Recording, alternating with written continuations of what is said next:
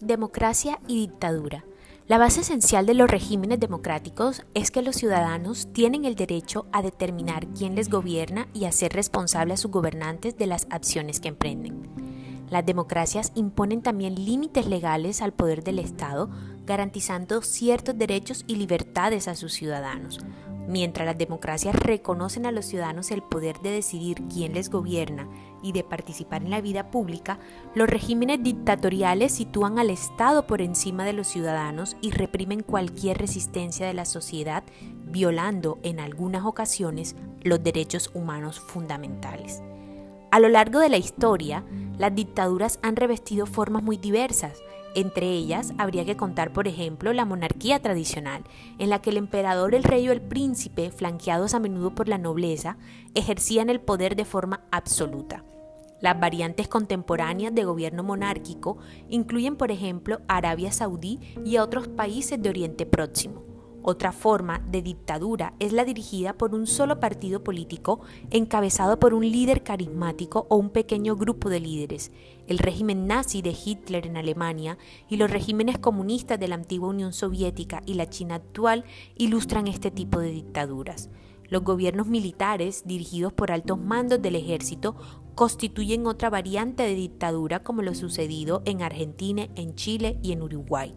Algunos gobiernos dictatoriales están encabezados por civiles cuyo poder protege a oficiales militares, otros se basan en una combinación del partido dominante y mandos militares como en Egipto, Siria y el Irak de Saddam Hussein.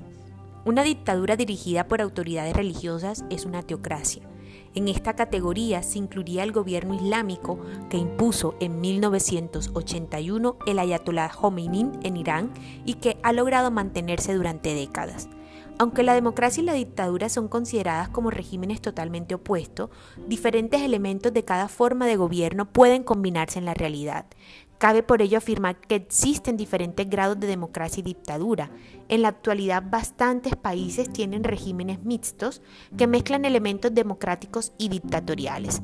Algunos autores han denominado regímenes híbridos aquellas dictaduras que han adoptado, si bien con notables restricciones, algunas instituciones típicamente democráticas como lo serían las cámaras legislativas, los partidos políticos y las elecciones periódicas. Existen al menos dos motivos importantes que pueden explicar dicha adopción.